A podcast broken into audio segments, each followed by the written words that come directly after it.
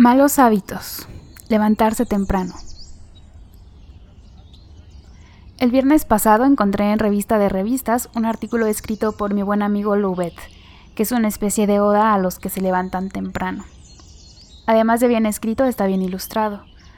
Ahí aparecen los panaderos, los lecheros, los barrenderos, los que van a hacer ejercicio en Chapultepec, los niños que piden aventón para llegar a clase de 7, etcétera.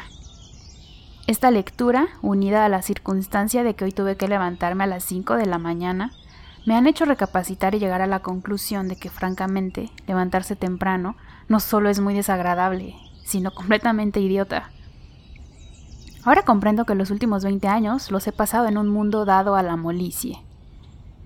Paso por ti cuando reviente el alba, es decir, a las nueve y media de la mañana, dicen mis amigos.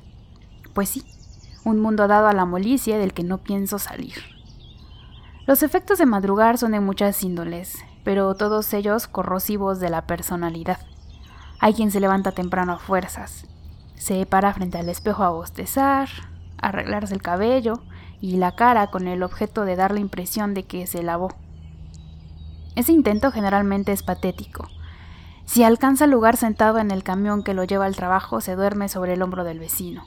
Desayuna en la esquina del lugar donde trabaja unos tamales, o bien dos huevos crudos metidos en un jugo de naranja, que es una mezcla que produce cáncer en el intestino delgado. Pasa la mañana sintiéndose infeliz, trabajando un poquito y quitándose las lagañas. Se va de bruces en el camión de regreso, a las seis de la tarde.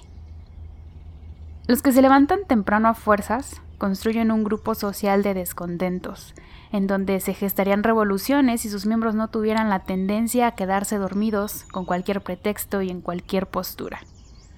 En vez de revolucionar, gruñen y dicen que el destino les hizo trampa. Los que madrugan por gusto son peores. Yo siento que la cama materialmente me avienta a las 5 de la mañana. Mal veo despuntar el sol, brinco de la cama, abro la ventana y pregunto, Solecito, solecito, ¿qué quieres de mí hoy? Cuando me estoy rasurando, oigo el canto del primer guilguero, después un regaderazo con agua helada, me seco con una toalla especial de Ishtle para que me abra el poro y por último mi té de boldo. Quedo como nuevo. Esta clase de gente tiene la costumbre de salir a la calle de noche y caminar con paso y vas por el centro del asfalto. Le temen a la banqueta porque creen que hay gente agazapada en los aguanes, lista para asaltarlos. No se dan cuenta de que los asaltantes están dormidos a esa hora. Dejan a su paso una estela de agua de colonia o talco desodorante que deja flotando en el ambiente hasta que pasa el primer autobús. Van a misa de cinco, a la adoración nocturna, a hacer ejercicio, a pasear un perro desmarañado, o peor todavía, a despertar al velador del edificio para que les abra el despacho. Son, por lo general, gente de dinero y creen que la fortuna que tienen se las concedió Dios nomás por el gusto que le da verlos levantarse temprano. Aconsejan esta práctica saludable a todo el que encuentran. En realidad no tienen otro tema de conversación. Inventarían refranes si pudieran. Como no pueden, repiten el consabido. Al que madruga, Dios le ayuda que es una afirmación que carece de fundamento histórico. Esta clase de personajes también tiene la tendencia a obligar niños a que les piquen la panza con el dedo. Mira niño, es como de fierro, aprende.